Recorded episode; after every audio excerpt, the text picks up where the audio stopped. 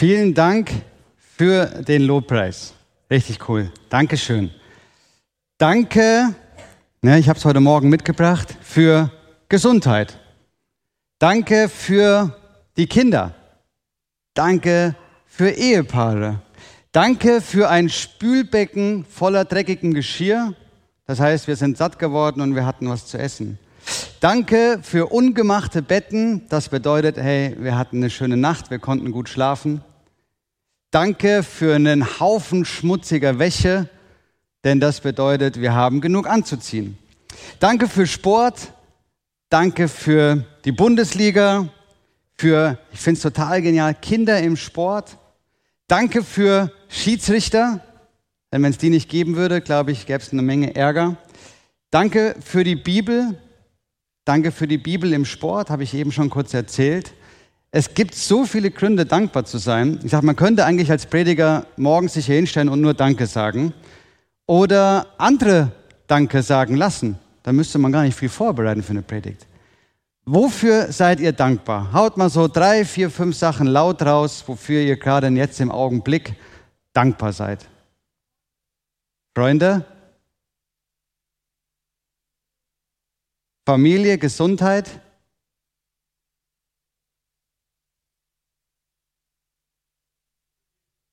Für mich? Okay, danke. Sehr gut. Ja, vielen Dank. Also, dankbar sein. Wir hatten letztes Jahr 18.250 Gründe, dankbar zu sein. Ja, ich habe die Zahlen nochmal mitgebracht. Ähm, das sind quasi ungefähr äh, die Tage, die 50 Jahre sind. Ne? Dankbar für Sportmissionen. Das haben wir letztes Jahr gefeiert. Ähm, und sind da einfach dankbar für den Helmfried. Ich weiß nicht, wer ihn kennt. Den gibt's auch immer noch. Der ist zwar 82, er ist immer noch echt fit, der Kerl. Der hat, der ist ein Risiko damals eingegangen. Der hat gesagt, hey, ich habe zwei Leidenschaften. Und zwar Jesus und den Sport. Und ich will das beide aber nicht voneinander trennen, sondern ich will das gemeinsam machen. Ne? Allein diese Herausforderung auch Sport und Zeit in der Gemeinde. Wie kann das funktionieren? Und er ist das Risiko eingegangen und hat gesagt, ich möchte Sportmissionen in Deutschland gründen und aufbauen. Und wenn ihr mal wissen wollt, was die letzten 50 Jahre passiert ist, könnt ihr gerne mal auf www.danke-srs.de gehen. Ähm, da gibt es hier solche schönen alten Bilder, was einfach alles passiert ist in der Sportmission in den letzten 50 Jahren. Ja, da gibt es so schöne Busse. Ich habe mal irgendwann gefragt, ob es diesen Bus noch gibt, aber leider gibt es den wohl so nicht mehr. Ja? Also dankbar. Wir sind dankbar für großartige Geschichten, ja, die geschrieben wurden in der Sportmission. Und eine Geschichte habe ich euch mitgebracht. Das ist noch ein Video, ähm, damit ihr sehen könnt, was mit so einer Bibel im Sport einfach Wunderbares passieren kann.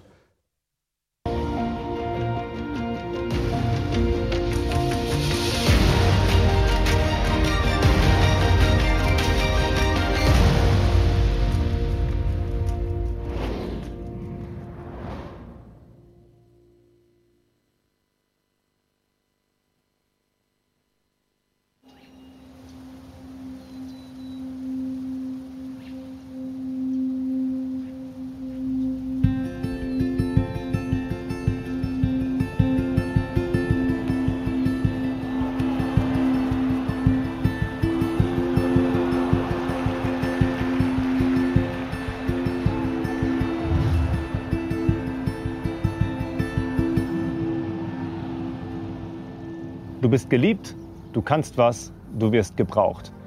Unsere Worte haben Macht. Sie können Menschen aufrichten und sie können alles zerstören.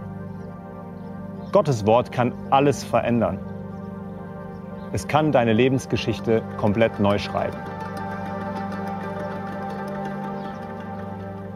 Seit 1995 hat SRS mehr als 500.000 Exemplare der Sportlerbibel verschenkt. Ich bin immer wieder fasziniert, wie Menschen mir erzählen, dass das Lesen der Bibel ihr Leben komplett verändert hat. Gottes Wort kann ein Leben auf den Kopf stellen.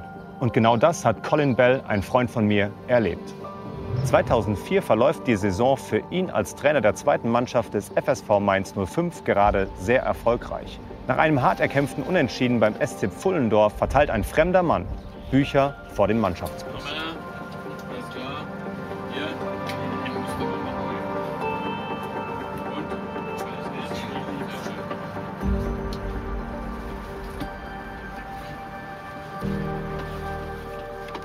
Hier, guck mal, das ist ja eine Bibel. Mhm. Was soll ich denn mit der Scheiße? Colin konnte gar nichts damit anfangen.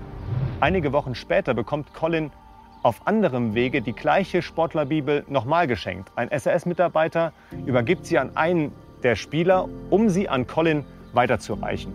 Verrückt. Beide Überbringer wussten nichts voneinander. Einige Zeit später steuert Colin auf die tiefste Krise in seinem Leben hin. Seine Trainerkarriere steht auf der Kippe. Seine Ehe steht vor dem Aus. Und er steckt in einer tiefen Sinnkrise. Eines Nachts im Hotelzimmer liegt Colin wach und schaltet den Fernseher ein.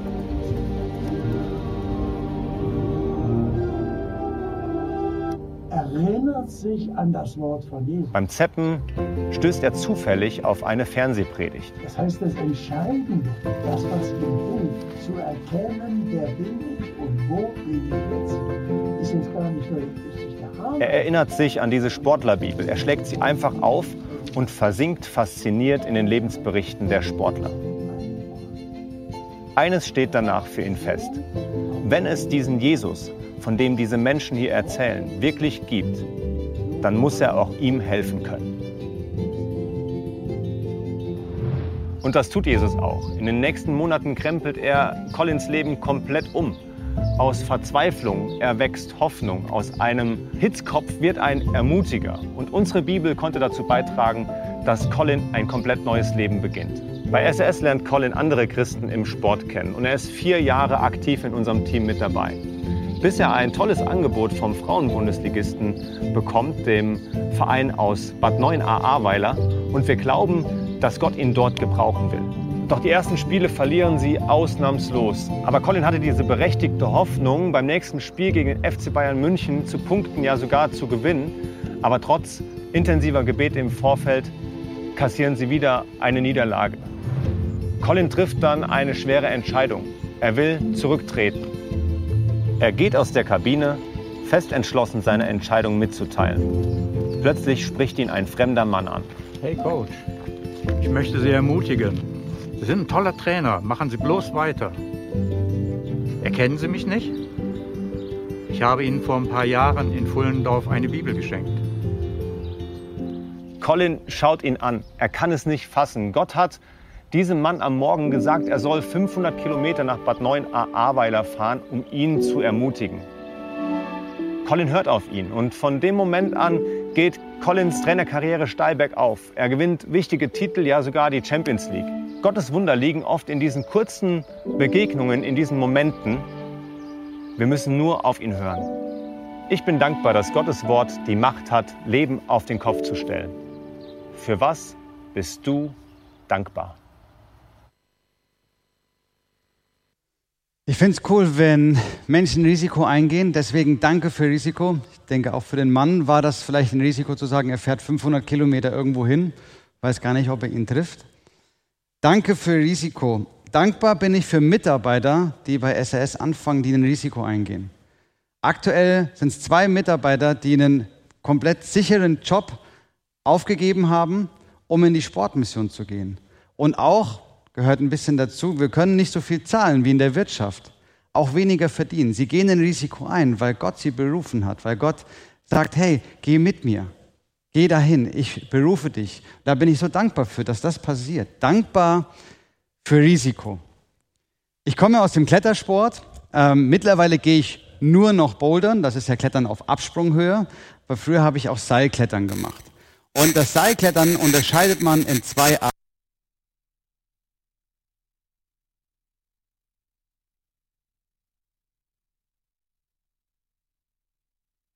Klettert und wenn man fällt, fällt man ziemlich schnell in das Seil wieder hinein. Das hat ein bisschen Dehnung, das heißt, man fällt maximal 20, 30, 40 Zentimeter, so ein bisschen die Dehnung von dem Seil.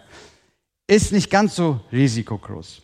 Dann gibt es aber noch den Vorstieg. Beim Vorstieg ist es so, dass man das Seil von unten quasi mit hochnimmt und es gibt verschiedene Sicherungspunkte.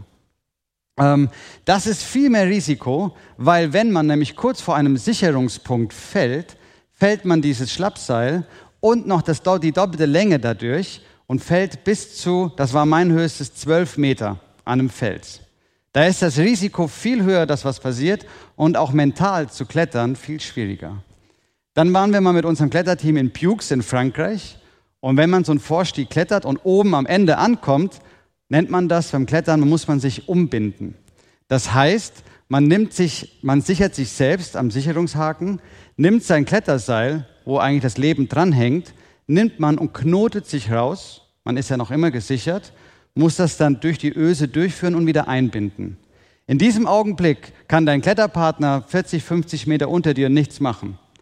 Ich habe das auch gemacht, war da oben und äh, es war tatsächlich so, wir hatten gerade unsere Tochter bekommen, war glaube ich irgendwie drei Monate alt und ich war da oben, habe mich umgebunden und habe nur gedacht, Mist, wenn ich jetzt hier Mist baue, dann falle ich runter und unten können die nur noch die Reste von mir aufsammeln. Und dann habe ich Angst bekommen gehe ich dieses Risiko weiterhin ein, das zu machen halt. Ne? Dann kam die Angst, die ist leider nicht weggegangen, deswegen bin ich einfach beim Bouldern geblieben. Aber das ist auch, was geht man für ein Risiko ein? Ja, ist immer noch eine sehr ähm, sichere Sportart, aber auch im Sport, was ist da für ein Risiko dabei und was nicht? Also Klettern fasziniert mich und Menschen faszinieren mich. Ich liebe es zu gucken, wie es unterschiedliche Persönlichkeiten gibt, welche Stärken ähm, und Schwächen Menschen haben, Schwächen haben, um zu gucken, hey, wie kann man ihnen helfen, wie kann man sie befähigen, wie kann man ähm, Zusammenarbeit verbessern. Und wenn ich Menschen liebe, dann liebe ich auch biblische Persönlichkeiten. Ja, ich habe euch mal hier da vier mitgebracht. Ja, da ist einmal der Paulus. Ne? Das ist ein total leidenschaftlicher Apostel, der kannte Sportsituationen. Wie cool ist das denn? Dann Hagar, die Magd von Abrahams Frau Sarah, die nach einer ganz fiesen Auswechslung von Gott wieder ins Leben eingewechselt wird. Oder Barnabas, das ist echt ein wahrer Coach, der, der dafür da war, anderen Mut zu machen und andere zu befähigen. Und dann der Jakob natürlich, der für den Segen Gottes ganz sportlich gekämpft hat. Ja, danach zwar ein paar Hüftprobleme hatte, aber er hat sportlich gekämpft. Ich finde es total genial. Ich habe euch aber heute noch eine andere Person mitgebracht, die kennt ihr alle. Und die ist total genial. Das ist Gideon. Der fasziniert mich auch total. Ähm, wir können im Alten Testament im Buch Richter über ihn lesen, im Kapitel 6. Und äh, wenn einer mitlesen will, kann er das gerne machen, aber ich gehe nicht den direkten Bibeltext durch, sondern ich erzähle euch ein bisschen und gehe mit euch die Begebenheit durch. Also das Volk Israel, wo Gideon lebt, das lebt echt in einer harten Zeit mit großer Not und große Angst, denn sie werden ständig von so einem Nomadenvolk angegriffen und ausgeraubt. Das ist wirklich so ein Dauerzustand, der in Not und in Angst ist. Man kommt da irgendwie gar nicht mehr raus. Das Volk Israel hatte das aber auch ein bisschen selbst zu verschulden, denn sie haben mittlerweile eher den Göttern geglaubt in dem Land, wo sie leben, als an den Gott, der sie aus Israel herausgeführt hat. Sie verehrten tote Götter und Götterstatuen der Einheimischen. Und so hat Gott seinen Schutz abgezogen und sie waren wirklich den Medianitern schutzlos ausgesetzt. Und dann fängt das Volk wieder an, bei Gott Hilfe zu suchen. Sie schreien zu Gott und Gott hat Mitleid und beruft Gideon als diesen neuen Leiter. Und diese Story, wie er das tut, wie Gott hier den Gideon beruft, die ist so einzigartig und so genial. Ähm, und Gott haut hier ein Wunder nach dem nächsten raus. Ich nehme euch mal mit rein. Also als erstes Gott sendet einen Engel zu Gideon mit folgenden Worten. Gott mit dir, mein tapferer Krieger. Gideon schaut sich um, sagt, hä, wo bitteschön ist denn hier ein tapferer Krieger? Meinst du etwa mich? Und wo bitte ganz ehrlich, Gott, wo ist denn Gott hier? Schau doch mal an, wie wir leben. Wir leben hier in Angst und Schrecken und ich kann mich noch nicht mal trauen, draußen auf dem Feld mein Korn zu drechen. Ich muss in die Höhle gehen. Nee, Gott ist schon lange nicht mehr mit uns. Und ich bin eher ein Angsthase als ein tapferer Krieger. So begegnet Gideon erstmal dem Engel. Da sagt der Engel aber nochmal mit voller Befähigung für Gideon, du bist stark und mutig. Gehe und rette Israel. Gott will dich gebrauchen. Ach komm schon, sagt Gideon. Ich bin der Jüngste in meiner Familie und in der Sippe, wo ich bin, ist die, die, die kleinste Sippe in dem ganzen Volk Israel. Was kann ich schon tun? Der Engel gibt nicht auf. Der sagt nochmal mit voller Stimme, Gott wird dir beistehen und du wirst dieses Nomadenvolk besiegen. Jetzt hatte Gideon erstmal keine Ausrede mehr. Was soll er da noch machen? Aber er wollte sich sicher sein, dass dieser Engel wirklich von Gott gesandt ist und nicht irgendein dahergelaufener Wanderer ist. So, was macht man? Er lädt ihn zum Abendessen ein und bittet ihn, hey, ähm, genau, er, er bereitet ein Abendessen vor und er legt Fleisch und Brot auf einen Felsblock. Und da berührt der Engel mit seinem Stab diesen Felsblock und es kommt Feuer aus dem Felsen und verzehrt alles. Und der Engel ist mit einem Augenblick verschwunden. Herr, du mächtiger Gott, ich habe einen Engel gesehen, jetzt muss ich sterben. Das sagt Gideon voller Angst. Aber jetzt spricht Gott zu ihm und sagt, hey Gideon, zwischen uns ist Frieden. Hab keine Angst, du musst nicht sterben. Was für eine krasse Begegnung, oder? Und jetzt gibt Gott dem Gideon einen Auftrag. Und das ist ein waghalsiger Auftrag, der wirklich ein Risiko mit sich bringt. Denn er soll diese falschen Altäre und diese falschen Götterpfähle soll er einreißen, kaputt machen. Und Gideon macht das. Er führt diesen riskanten Auftrag sofort aus. Er diskutiert gar nicht mehr viel. Es ist wirklich eine Nacht- und Nebelaktion, die er da macht, ähm, weil er will nicht erkannt werden, denn wenn er erkannt wird, kann das auch schlimm für ihn enden wohl eigentlich alles gut geht im Schutze der Nacht. Sie werden dennoch, er wird erkannt. Aber Gott steht ihm da hier dabei, sogar mit der Hilfe seines eigenen leiblichen Vaters. Total interessant. Und ich finde es genial, diese Geschichte. Was ist es hier? Tapferer Krieger oder Angsthase? Und ich habe das Gefühl, Gideon ist irgendwie beides. Er hat Zweifel und er braucht ein Zeichen, aber er tut auch das, was Gott ihm sagt. Er geht das volle Risiko ein. Und Gideon, das können wir lesen in Hebräer 11, er, ist, er gehört zu den Vätern des Glaubens. Und die wir da in Kapitel 11 im Hebräerbrief lesen können, ähm, das sind starke Persönlichkeiten, die viel mit Gott erlebt haben. Vers 33. Im großen Vertrauen kämpften sie gegen Königreiche und trugen den Sieg davon. Sie sorgten für Recht und durften erleben, dass Gott seine Zusagen erfüllt. Das wird über diese Väter des Glaubens gesagt. Und Gott nutzt diese Persönlichkeiten nicht, weil sie perfekt sind. Wir wissen das. Die Persönlichkeiten in der Bibel sind nicht perfekt, sondern sie haben ihre Macken und Kanten. Aber sie sind Vorbilder im Glauben. Und Gideon war irgendwie so ein Kämpfer und ein Zweifler gleichzeitig. Er war nicht perfekt und das musste er für Gott auch nicht sein. Ich habe mir gedacht, wenn einer ein Klettersportler war, dann eigentlich Gideon. Denn irgendwie musste Gideon sich ja immer absichern. Ne? Er musste immer Gott noch um Zeichen bitten und fragen. Aber ist, ist der Knoten auch wirklich fest? Gibt es beim Klettern ja auch, ähm, dass man noch einen, einen Partnercheck macht. Also wirklich schaut, hey, äh, ist der Knoten auch safe? Und er ist sich immer noch unsicher und so bittet er Gott, hey, ich brauche noch mal zwei starke Zeichen, dass ich auch wirklich sicher sein kann, dass ich diesen Auftrag von dir habe.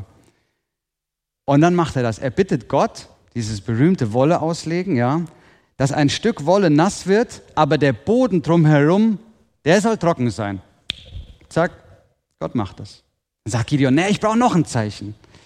Ähm, er ist nicht ganz sicher und bittet nochmal. Diesmal soll es andersherum sein. Der Boden drumherum soll alles nass sein, aber die Wolle, die soll trocken sein. Gott macht das. Und Gideon hat einfach seine Bestätigung. Und Gideon ist wirklich auch für mich ein Vorbild mit diesen ähm, Zeichen. Er ist tapfer und er ist stark, er lässt aber auch nicht nach und er bittet Gott um klare Zeichen, bevor er was tun soll. Also da ist er wirklich ein Vorbild für mich. Aber auf der anderen Seite finde ich, ist er nicht so gut ein Vorbild, ähm, denn er ist immer irgendwie ein bisschen ängstlich und er will erst was tun, wenn er irgendwie besondere Zeichen und so eine Absicherung bekommt. Aber das ist Gideon und so ist er ein Glaubensheld geworden.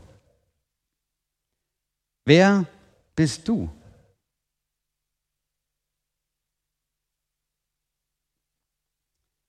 Tapferer Krieger, der jedes Risiko eingeht? Oder eher der, der Sicherheit braucht, bevor er Neues anfängt? Und hier gibt es kein Gut oder Schlecht. Ich denke, beides ist gut. Es gibt kein besser oder schlechter. Gott hat dir die Fähigkeiten gegeben, mit denen du alles hast, was du für einen Auftrag von ihm brauchst. Wir können das in 2. Korinther 3, Vers 5 nochmal lesen. Ich meine nicht, dass ich einem solchen Auftrag aus eigener Kraft gewachsen bin und mir irgendetwas selbst zuschreiben kann. Gott ist es, der mir die Fähigkeit dazu geschenkt hat. Er hat mich fähig gemacht, ihm zu dienen durch die Bekanntmachung seines neuen Bundes. Und Gott hat mit jedem von uns was vor. Und er will uns gebrauchen, um sein Reich zu bauen. Und ich bin davon überzeugt, dass es zum Leben und zum Leben mit Gott und in seinem Reich dazugehört, auch mal ein Risiko einzugehen. Im Leben, selbst im Sport, das gehört dazu. Ein bisschen raus aus der Komfortzone. Etwas einzugehen, wo man das Ende nicht absehen kann, wo man die Reaktion des anderen nicht einschätzen kann. Dann aber die Erfahrung machen, ey, das hat sich wirklich gelohnt, dieses Risiko einzugehen. Eine Frage an dich heute. Wofür willst du ein Risiko eingehen? Und vor allem auch die Frage, für wen willst du ein Risiko eingehen? Du hast die Möglichkeit, Dinge zu bewirken, weil Gott dich dazu befähigt und ermächtigt hat. Dieses Wollezeichen, ja, ich glaube, das ist alles. Dieser Zettel vom Himmel. Hey Gott, ich möchte was für dich tun, in deinem Reich tun, aber ich weiß nicht was oder ich, ich weiß es vielleicht, aber ich warte noch auf den Zettel vom Himmel. Wir spüren vielleicht da wirklich einen Auftrag, aber wir wissen es nicht genau. Was sollen wir jetzt machen? Auf der Couch sitzen bleiben? Müssen wir bei allem, was wir tun, darauf warten, dass, dass Gott uns was sagt oder uns bei Gott absichern? ich denke, die Antwort finden wir in dem, was der Engel zweimal zu Gideon sagt. Gott ist mit dir und er wird dir zur Seite stehen. Wir brauchen keine Angst zu haben, wenn wir für Gott unterwegs sind. Auf einer internationalen Sportkonferenz hat mal einer gesagt, das ist das, was ich mir an dieser Konferenz behalten habe. Es war so genial. One plus Jesus is every single time a majority. Du und Jesus bist zu jeder Zeit in der Überzahl. Und das ist so genial. Ich brauche keine Angst zu haben, egal wo ich bin, weil mit Jesus bin ich unterwegs und bin ich in der Überzahl. Wir sind ein total geniales Team. Wir sind in der Mehrheit. Und da brauchen wir keine Angst zu haben, wenn wir sein Reich hier auf der Erde aufbauen. Und trotzdem sagt die Bibel uns, wir dürfen ganz ähm, praktisch nach einer Antwort suchen und uns auch eine Antwort erarbeiten, wenn wir nicht wissen, hey, ist dieser Auftrag für uns oder nicht. Ganz durch den Austausch mit Freunden, wenn du ein Gefühl hast, hey, ich will eigentlich was machen, aber ich warte auf den Zettel des Himmels, aber es kommt keiner. Hey, frag deine geistlichen Ratgeber, frag deine Mentoren, frag deinen Kumpel, deine Freundin, deine Eltern. Frag nach, bete zusammen. Auch können wir in der Bibel lesen, in Römer 12, dass Gott unser Denken erneuern will und dass wir dadurch seinen Willen immer besser verstehen. Daher brauchen wir auch nicht immer große Wunder und große Wollezeichen, bevor wir losgehen. Und dann kommt irgendwann der Punkt, wo wir uns entscheiden können, wo wir losgehen dürfen, wo wir vielleicht die Angst vor diesem unbekannten Ende loslassen müssen. Ähm, in der christuszentrierten Erlebnispädagogik, die ist ja hauptsächlich vom Hans-Peter Reuer geprägt, gibt es eine wunderbare Aussage. Nur wer loslässt, wird gehalten. Und Gott hält dich. Er sagt zu dir, hey, du bist stärker und mutiger, als du selber von dir denkst. Geh los, ich will dich gebrauchen und ich bin bei dir. Das ähm, gehalten werden ist vielleicht noch das Leichteste. Ich gerade beim Klettersport, ich sage meinen Kindern immer, hey, ihr müsst klettern. Das Einzige, was ihr nicht tun dürft, ist loslassen. Dann bleibt ihr auch an der Wand. Klar, irgendwann ist ein bisschen die Kraft vorbei, aber wenn wir nochmal zu Gideon schauen, ich finde es so genial, dass Gideon einfach gehorsam war und das getan hat, was Gott sagt. Und er hatte trotzdem Angst. Aber diese Angst, dieser große midianitische Gegner, hat ihn nicht aufgehalten. Er hat an die Zusagen Gottes geglaubt. Was sind deine Gegner, deine Ängste im Leben, die dich daran hindern, auch mal ein Risiko einzugehen? Was packst du heute an, was du schon so lange vorhast? Welches Risiko gehst du ein in deinem Leben für Jesus, im Reich Gottes, vielleicht im Sport? Ein Risiko kann sein, ein Anruf. Ein Risiko kann sein, eine WhatsApp. Vielleicht mit jemandem, wo man vielleicht unversöhnt ist oder irgendwas ist und man weiß genau, wenn ich ihn jetzt anrufe, wenn ich ihm schreibe, das ist ein Risiko, weil ich weiß nicht, wie die Antwort sein wird. Aber das herauszufinden, ist Risiko. Und vielleicht wird es ja viel besser, als du Angst hast und als du denkst. Der Hudson Taylor, China-Missionar, der hat mal gesagt, wenn unser Einsatz für Gott kein Risiko enthält, dann brauchen wir eigentlich dafür auch keinen Glauben, ist kein Glaube nötig. Dankbar für Risiko. Und damit meine ich nicht ein unbedachtes, total wildes darauf loslegen, sondern gemeinsam mit Gott etwas, etwas Neues in dieser Welt wagen. Wir haben immer noch Anfang des Jahres. Ja, man wünscht sich kein frohes Neues mehr, die Zeit ist vorbei. Aber was, ist, was hast du vor dieses Jahr? Welches Risiko willst du vielleicht eingehen? Und die vier Tennisbälle, da enorm einer hier oben, Daniel, und äh, wo war denn der vierte nochmal? Hier, genau. Also, das soll eure Erinnerung sein, ein Risiko einzugehen. Wichtig ist aber, ja, macht euch keinen Druck, wenn ihr sagt, nee, ich will gar kein Risiko eingehen. Dann lasst den Ball nicht bei euch, sondern gebt ihn an irgendhier einen in der Gemeinde weiter. Und vielleicht wandern diese vier Tennisbälle in diesem Jahr einfach ein bisschen durch die Gemeinde. Und immer wenn einer den bekommt, meint er, ah ja, da war was. Da war was. Und erinnert dich vielleicht an legen auf deinen Schreibtisch oder in dein Auto hin oder keine Ahnung. Aber dass es euch vielleicht ein bisschen daran erinnert, auch etwas zu wagen. Und jetzt das Letzte. Ich finde es total genial, dass Gott sagt zum Gideon, hey, zwischen uns ist Frieden. Und ich glaube, das ist das Beste, was mir und dir passieren kann. Frieden mit Gott zu haben. Zu wissen, wer Gott ist und wie der über dich denkt. Und zwar so. Du bist geliebt, du kannst was und du wirst gebraucht. So denkt Gott über dich. Dass er dich über alles liebt und dass er all in gegangen ist indem er seinen Sohn Jesus Christus für unsere Schuld am Kreuz auf Golgatha hat sterben lassen, damit wir dadurch Frieden mit Gott haben können und ein gemeinsames Leben. Und daran zu glauben, dafür sich zu entscheiden, das verlangt einem einiges ab.